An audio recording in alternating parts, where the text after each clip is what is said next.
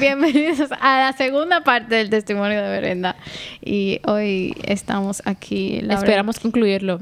Sí, estamos aquí. Lauren King. Y Brenda Medina. Y esto es Diario de Amigas.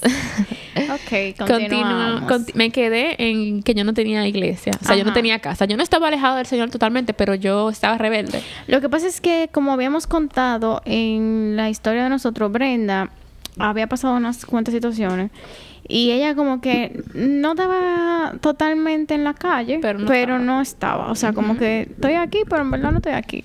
Entonces, esa era la condición de ella. No estaba en nada malo ni nada, pero sí estaba un poquito distanciada. Ujú.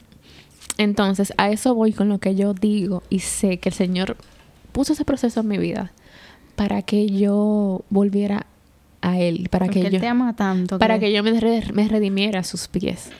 Me acuerdo que yo comencé, yo quería ir a una iglesia, que yo siempre me soñaba yendo a esa iglesia. Y tenía una sola persona en esa iglesia. Y yo le escribía siempre que yo iba, que yo iba y nunca iba y nunca iba. Hasta que yo dije, yo voy. Pero yo fui porque yo quería, yo decía, si yo voy para la iglesia, se me va a quitar todo calambre de la cabeza. Eso era lo que yo decía.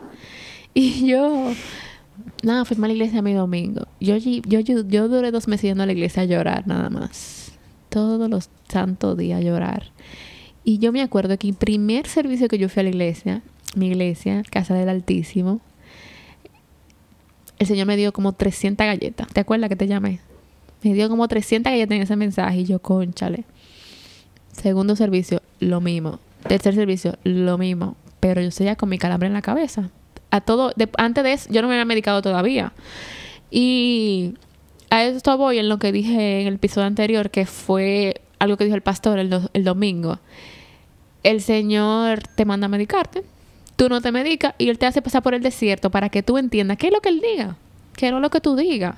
Y Él solamente quiere cosas buenas para nosotros. A veces uno quiere ser muy, no sé, eh, Qué rabia. cacarrabia. Orgulloso, Orgulloso, es orgullo. Entonces yo eh, tenía demasiado, demasiado, demasiado orgullo en mi corazón. Yo siento que soy otra persona. Todavía yo tengo orgullo. Todavía yo hago cosas que me duelen hacerla o decirla. Y me, me, me, Eso es fuerte cuando uno se confronta con el orgullo. con porque orgullo. Me desvanezco de una manera Eso Triste. Uno de es realmente la gente, o sea, no como que uno tiene un concepto del orgullo como que diferente. Y cuando te dice que Cornelia te dice que mi amor, pero eso es orgullo. Entonces que, que yo orgullosa, pero claro que no, Cornelia. Sí. Entonces es como duro reconocer que realmente sí hay muchas caras del orgullo. Sí, y el orgullo que- tiene un 200, 200 caras. Realmente no hay un libro sobre el orgullo, para que sepan. No hay un libro que hable sobre el orgullo. O no lo hemos encontrado. No, no lo hay. La misma Cornelia me dijo, no lo hay, yo lo que veo es prédica. Y Anabel me dijo, busca prédica en YouTube porque yo todavía no he encontrado un libro. Ah, no, es, sobre perdón. Hay- Jairo. Ah, ellos, ellos, hay libros que hablan Jairo, un poco. por favor, tú deberías de ser uno del orgullo. Que el del perdón, la serie estuvo buena. Sí, entonces nada, yo seguía yendo a la iglesia, yo el Señor me hablaba todos los domingos, me decía algo. Después de ahí fue en ese mismo momento que me mediqué, en mayo. Y yo no estaba, ta- yo estaba lejos del Señor, porque no voy a decir que estaba cerca, yo estaba muy lejos de Él. Entonces yo comencé a sentir la necesidad, a pesar de que yo siempre estaba activa, yo estaba leyendo libros, pero yo no sé qué era lo que yo estaba leyendo. Y fue lo mismo que como cuando yo me levanté y vi la luz. Yo abrí mi Biblia, comencé a estudiarla y fue como que, ¡pum!, entendiste todo. No sé si me doy a entender. Eso es como cuando tú estás estudiando una clase X, que tú no la entendías. Al final tú dices que, ah, No, pero es como la natación. Ah, pero eso era. Entonces eso fue lo que me pasó. Pero el Señor lo que quería trabajar y sigue trabajando conmigo es el orgullo. Yo he tenido que, desde unos meses para acá, yo he tenido que, mo- que morir a mi orgullo. Y hasta hoy el Señor me sigue diciendo como que no es lo que tú digas, eh, las cosas son a mi tiempo y como yo diga, porque todavía está como que yo quiero las cosas y las quiero para allá, no quiero que pasen, quiero ya, quiero eso, quiero eso. Entonces, ese ha sido parte de mi orgullo, el control. Entonces, cuando el Señor me confronta en ese tipo de cosas y me- yo me, me desvanezco, pero también le doy gracias por todo eso porque yo sé que Él quiere trabajar conmigo. Él quiere que yo sea una mejor persona, una mejor hija, una mejor amiga, una mejor hermana, una mejor compañera de trabajo, una mejor madre para el futuro, una mejor esposa para el futuro. Entonces yo le agradezco a él todo bueno, eso. sí, el Señor- gracias al Señor. Sí, que él está trabajando Que conmigo trabajando. y no casar porque vayan. Bueno, iban a tener problemas ese matrimonio. Entonces Sí. el Señor, yo creo que, que yo te lo llegué a decir en, un momento que, que, o no sé si te lo llegué a decir, que yo pensaba que el Señor estaba moldeándote para, para tu bendición, porque realmente tú necesitabas, tú- o sea, en mi caso, que yo, yo terminé de moldear muchas cosas en mi noviazgo. Y en mi matrimonio he moldeado unas que otras cosas, pero como que mi proceso más fuerte fue en el noviazgo, pero no a todo el mundo le pasa eso, que, Claro. que, que no termina teniendo una relación tan tóxica que no pueden ni llegar a un matrimonio. Entonces, yo creo que Dios te está evitando pasar como ese, Sí, ese ese, proceso. ese proceso Sí, cuando de ese lado, sino como que te está moldeando a ti para, para que te cases bien casada. Puede ser. Como que, sí, yo creo que sí. Yo creo que eso es parte de- Entonces, yo me acuerdo que había gente que se me acercaba y me y el Señor no nunca me dejó sola. Él siempre me hablaba a través de gente, me decía, la gente me decía cosas, me decía como que Dios está trabajando en tu vida. Alguien me dejaba decir, tu bendición viene por ahí. Eh, tú qué sé yo cuánto. Yo el orgullo es muy feo. El orgullo es la raíz de toda maldad. El orgullo es orgullo toda raíz de toda maldad. Entonces, yo tenía orgullo, o sea, en negrita y en mayúscula, mucho orgullo. En mayúscula y en Yo número no- 25. Ajá, entonces yo comencé a reconocer todo ese tipo de cosas y le doy demasiada gracias. Yo le dije, Dios mío, ¿por qué tú no me hiciste pasar por esto antes? Sí, porque eso es algo que debemos de, de hacer, que yo soy muy pro a uno agradecer por los procesos, porque en los procesos es la única forma de que nuestro corazón realmente es quebrantado, porque si nosotros tenemos todo perfecto y todo está bien, nosotros no nunca vamos a admitir que necesitamos de otros, que necesitamos de Dios, que necesitamos cambiar, que necesitamos mejorar, que estamos en una transformación continua, porque como somos humanos y somos pecadores, no no nos vamos, a- o sea, no somos perfectos, entonces tenemos que siempre estar eh, moldeando una que otra cosa para poder reflejar a Cristo. Entonces, eh, los procesos, señores, yo soy de la que piensa que a nosotros no llegan los Si usted tuvo la dicha de vivir una situación, es porque Dios la ama mucho y porque Dios quiere que usted cambie su manera de vivir, su manera de verlo a Él, su manera de pensar, o sea, de verdad, porque es que sin eso uno vive muy, como dicen por ahí, rulay y chilling. Entonces, hay que agradecer por el proceso. Sí, y el antídoto del orgullo es la humildad, totalmente. Un corazón humilde. Yo, yo digo esto porque a veces uno cree que se la sabe toda. No, mayor no se cree el más humilde y un más qué sé yo cuánto. Mentira todo.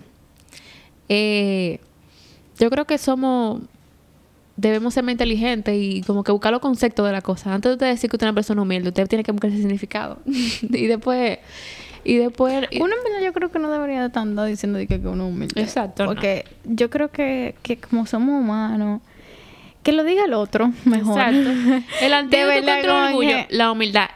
Y el domingo el pastor dijo, Dios mira de lejos a los orgullosos. Sí, no, El Señor es misericordioso, claro que sí. Pero Él me estaba a mí mirando de lejos. El Señor tuvo que literalmente sacarme sangre para que yo entendiera que yo tenía que tener mis ojos puestos en Él.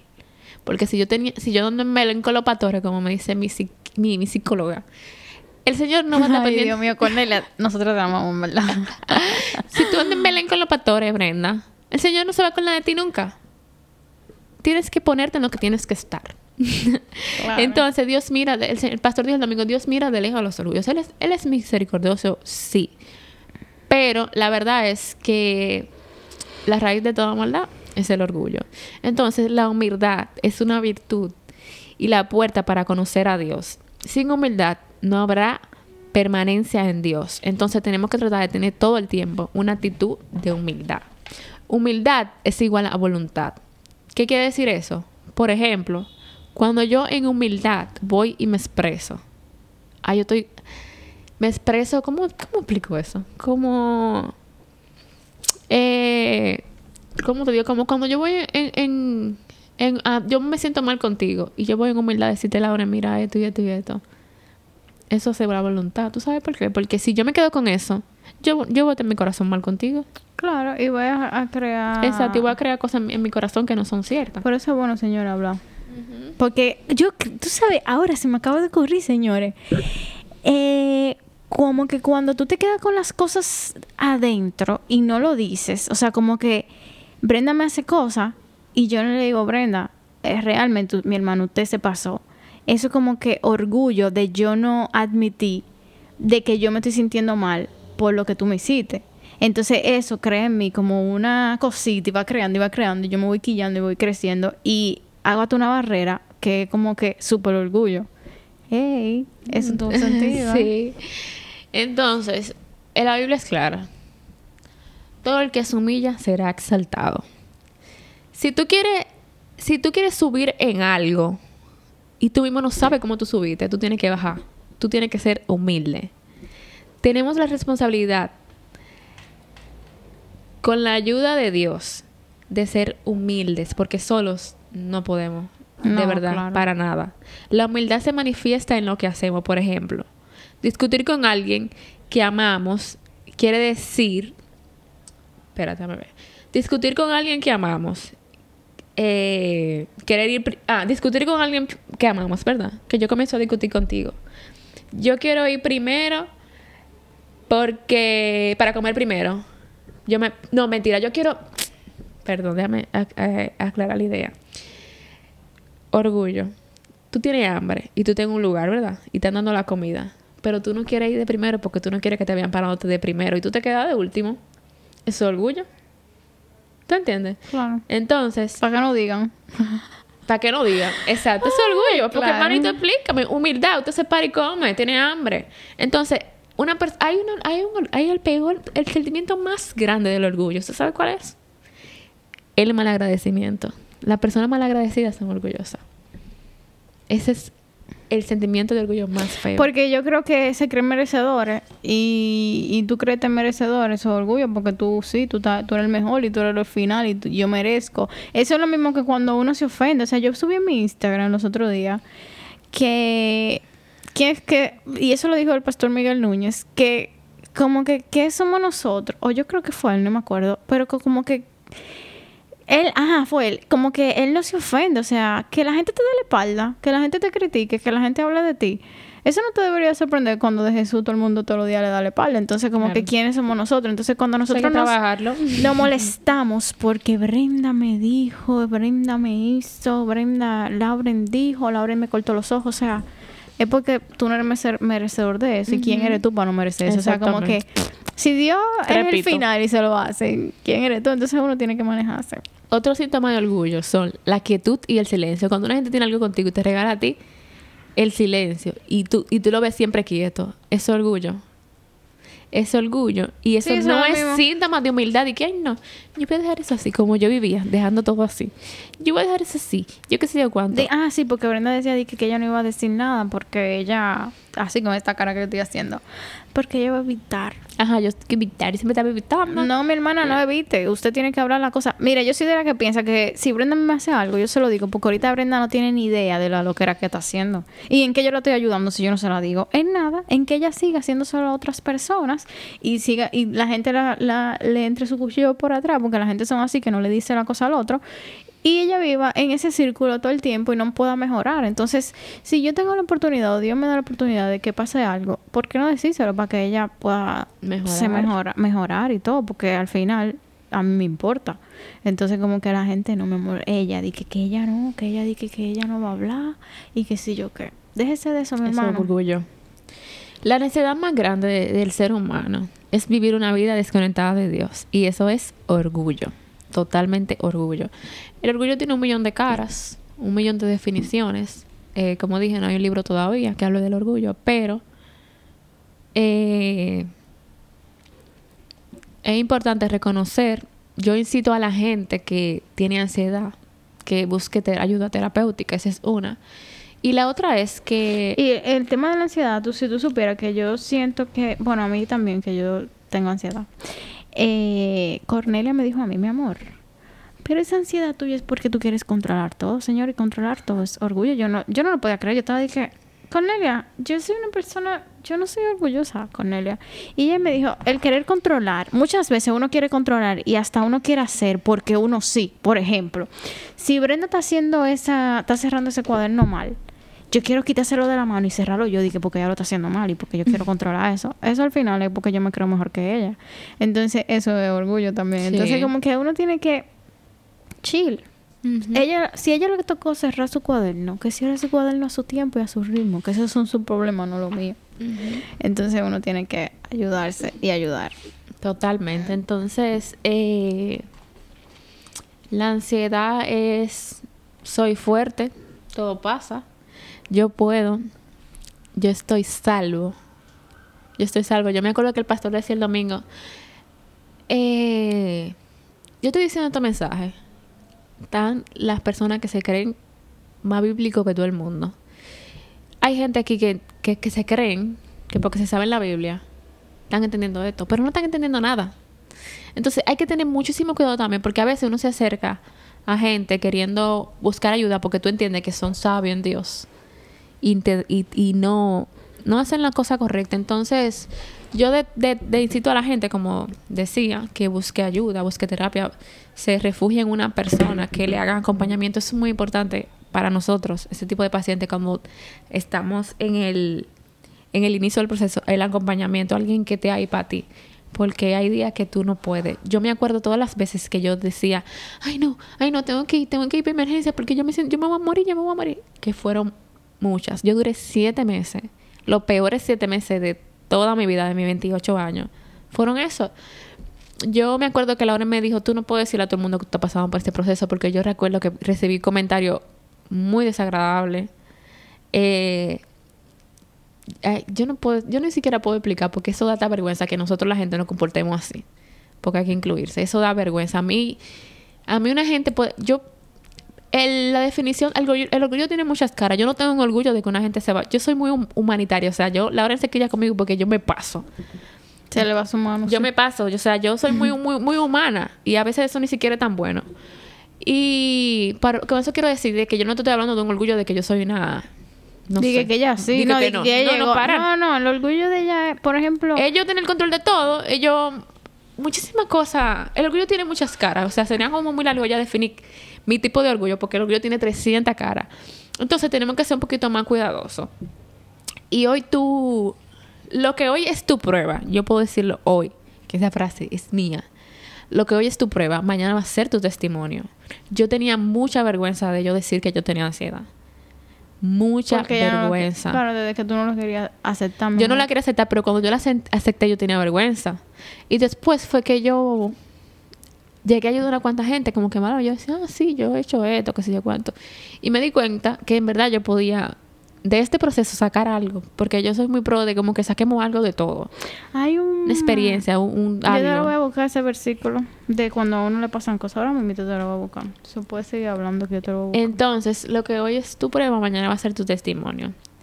El orgullo es un virus y una epidemia. Y la gente no, la gente no sabe eh, el daño que uno le hace a sus familiares, a sus amigos, cuando uno tiene orgullo. Eso, tú no te imaginas todas las cosas que tú haces. Entonces, yo también entiendo que la gente, cuando uno está mal, está todo mal, sea lo- no hay pecado que sea tan grande. Que el Señor no perdone. Claro. No hay pecado que sea tan grande que el Señor no perdone. Y si el Señor a mí me perdonó, ¿quién eres tú? Para tú no perdonarme qué cosa. Entonces yo entiendo que cuando una gente está mal, haciendo lo que sea, tú te acercas a esa persona y le enfrentas, porque el enemigo de verdad que tienta. El enemigo de verdad que te ciega. El enemigo de verdad que te, que te impulsa sin tú darte cuenta. Y pero eso es cuando tú estás cerca de Dios y Él quiere jalarte de alguna manera. Él lo busca la forma de hacer. Entonces, si tú ves una gente que de verdad, tú sientas que esa persona vale la pena y que de verdad, tú te acercas y le dices, mira, Está pasando, está pasando esto y esto, hiciste esto, aquello, y ya, y tú le vas a ayudar. Entonces, eh, Mira el, versículo de, de la de cuando a uno le pasa cosas que después es de bendición. En 2 de Corintios 1 al 1 del 3 al 6. Bendito sea el Dios y Padre nuestro Señor Jesucristo, Padre de misericordias y Dios de toda la consolación, el cual nos consuela en todas las tribulaciones, para que también nosotros podamos consolar a los que en cualquier aflicción, a los que están en cualquier aflicción, dándole el consuelo con con que nosotros mismos somos consolados por Dios. Porque así como el sufrimiento de Cristo son nuestros, eh, eh, son nuestros en abundancia, así también abunda nuestro consuelo por medio de Cristo. Pero si somos atribulados, es para el consuelo y salvación de ustedes, o si somos consolados, es para el consuelo de ustedes, que obra al soportar las mismas aflicciones que nosotros también sufrimos. O sea, nosotros pasamos por tribulaciones para poder consolar a otros. O sea, yo estoy 100% segura que yo, el proceso que viví eh, cuando yo era adolescente, fue para yo poder ayudar a la persona que yo puedo ayudar, que Dios lo permitió por eso. Entonces, por eso yo doy muchísimas gracias a Dios. Para mí en ese momento fue súper difícil, pero yo poder entender a las personas que yo he entendido en los últimos meses con esa situación y poder ser instrumento de Dios y de bendición para las personas que me han necesitado en ese sentido, eh, es más que suficiente. O sea, tú te apagas. Dios, ya. Y Dios. Y, o sea, yo, para mí es como que una... Hiciste la voluntad. No, para mí es como una súper... Eh, es un súper privilegio poder acompañar a Brenda. O sea, como que poder entender, poder estar y poder eh, sufrirlo con ella, porque al final es un privilegio que Dios me está dando de poder verlo glorificarse a través de, esa, de ese proceso. Entonces, el poder ver glorificar a Dios glorificarse en medio de nosotros es una de las cosas que, que son más increíbles. Porque es como que de verdad tú eres lo máximo. Gracias, Señor, te amamos mucho. Sí, entonces, eh, el punto de todo es humillarse, humillarse, humillarse. Si tú te pones a buscar en la Biblia, tú vas a encontrar mucha humildad. Mucha, la palabra orgullo aparece muchas veces en la Biblia, pero también la palabra humildad. Entonces el Señor quiere que nosotros seamos manso de corazón, que vivamos en mansedumbre. Yo me acuerdo Déjame ver. Eh, eh, me estaba acordando de un versículo, pero ya no me acuerdo de él, porque es muy largo. Pero eh, independencia es orgullo. Totalmente. Cuando uno quiere ser demasiado independiente, lo que dijo Laura a un principio, yo... Ahora mismo yo estoy relajada porque yo cuando necesito ayuda, yo pido ayuda, pero yo vivía resolviendo todo. Todavía todavía lucho con que yo me pongo 3.000 cosas en el día, que ando a millón. Eso Díganle algo, por favor, en los comentarios. Pero yo le, estoy le he bajado dos porque tiene que dejar esa vida. que, estoy tratando de dejar esa vida porque... Yo era así mi, y Alvin me decía, ¿qué amor? Pero yo pienso que yo estoy andando con una bomba de tiempo, ¿es? Tú tienes que dejar eso. Alvin no me pasa pañito tibio, por eso yo no le paso pañito tibio a nadie, porque si mi esposo no me pasa a mí, yo no ando en eso tampoco con la gente. Entonces, para concluir, voy a... ¿Tú vas a decir algo más? No. Yo para concluir voy a decir dos frases que yo escribí. Y es que Lucifer ataca lo que Dios ha creado. Y si crees, tú verás la gloria de Dios sobre tu vida. Y te lo dice una persona que la vio, que lo vio a través de persona hablarle increíblemente, que vio como yo literal, yo no la trataba mal a Lauren porque yo no soy gente de que te trata mal, de que, ah, pero yo me ponía indiferente. Yo literalmente, le, literalmente no le decía, pero le reflejaba que yo estaba harta de que ella me dijera lo mismo todo el tiempo. Entonces ella nunca se quitó de mi lado y eso nada más lo hace Dios. Nada más mi hermano, porque yo ni yo misma sé cómo fue que yo, me, que yo no sé. Pero no sé, fue Dios. el amor se construye diariamente y eso yo lo he hecho contigo.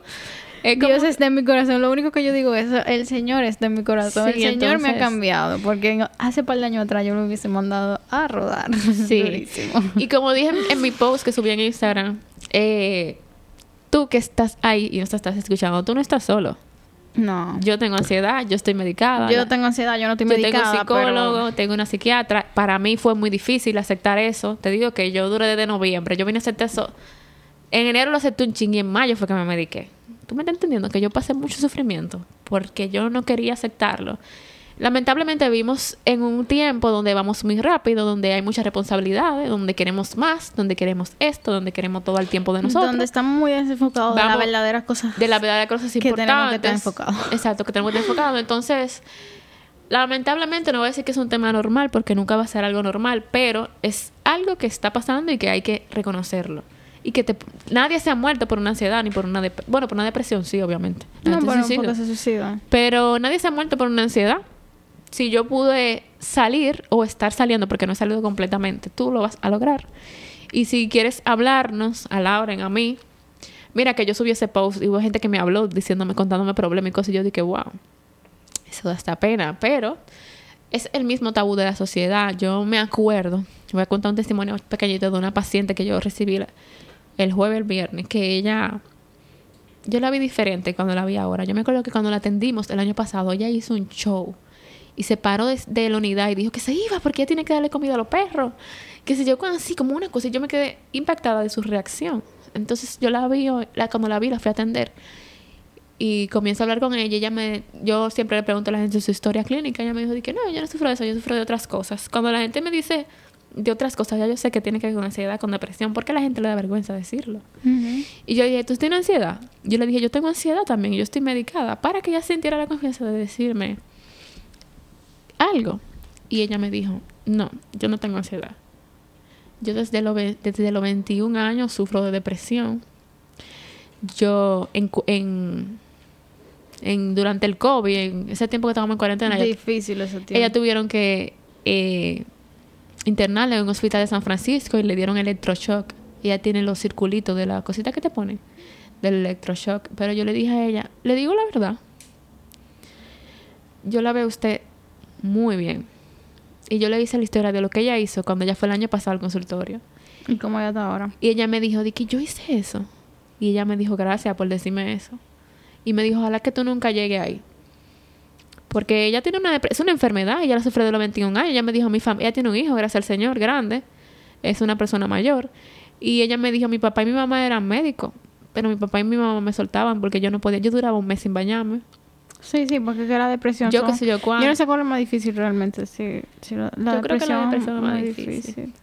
Y Lo que pasa es que los pacientes ansiosos casi siempre manejan ciertos temas de depresión también. Casi siempre se van por el desánimo y cosas así. Ah, yo me acuerdo también que cuando yo decidí medicarme era porque yo no quería salir de mi casa. Ya yo le decía a Lauren. Ya ella comenzó a tener síntomas ajá, depresivo. Yo le dije a Lauren, yo siento que he tenido síntomas depresivos porque yo... Pero lo que pasa era que mis dolores eran tan fuertes que yo prefería estar durmiendo. Yo no, yo no hablaba con nadie. Yo no me hablaba con Lauren. Y ya literalmente mi vida era Lauren, mi mamá y mi hermanita, más nadie. A veces me de mi sobrina, que ella me, me, alegra la vida, pero nada que ver. Pero esa paciente, eh, yo la, vi mejor y se lo dije. Entonces, es lo mismo con la gente que vivió el proceso conmigo, no tan adentro como Lauren, pero lo vivieron desde afuera. Me ven hoy y me dicen, tú, noto tu cambio, me alegro mucho que sea cuánto. Y eso a mí me ayuda realmente, me ayuda a yo todos los días ayudarme, a yo levantarme y que no se me olvide tomarme mi pastilla, a yo ir a, a, la psiquiatra el otro día y que me dieran cita en dos meses porque ya tú estás bien. Ella me dijo, tú estás bien ya. Entonces yo, cuánto, lo único que tiene que manejar es el, ponerte muchas cosas, porque eso es lo que te hace volver a acelerar. Sí, porque es que... porque cuando yo me pongo... aceleradita, mi Yo me pongo muchas cosas. Yo soy acelerada, pero me pasaste por mucho. Sí, yo... No, el pasa es que yo me pongo muchas cosas, y como me pongo muchas cosas... Pero gracias a Dios que el Señor me está ayudando a salir de ahí. Ya saben, estamos aquí para ustedes, los que quieran hablar. Hay un poco de llanto en algunos pedacitos, pero no importa, es parte. No, y que realmente... Ah, son lágrimas de felicidad, porque salir de ahí, de verdad que yo me veo muy mal. Son, son lágrimas de felicidad, más nada. De verdad que, señores, tener la esperanza, la esperanza en Cristo y saber que Él que ese es un proceso para aprender y, y, reconocerlo y verlo glorificarse en nuestras vidas. Es más que suficiente. Y, o sea, si tú estás pasando por una situación así, yo te invito a que tú busques ayuda.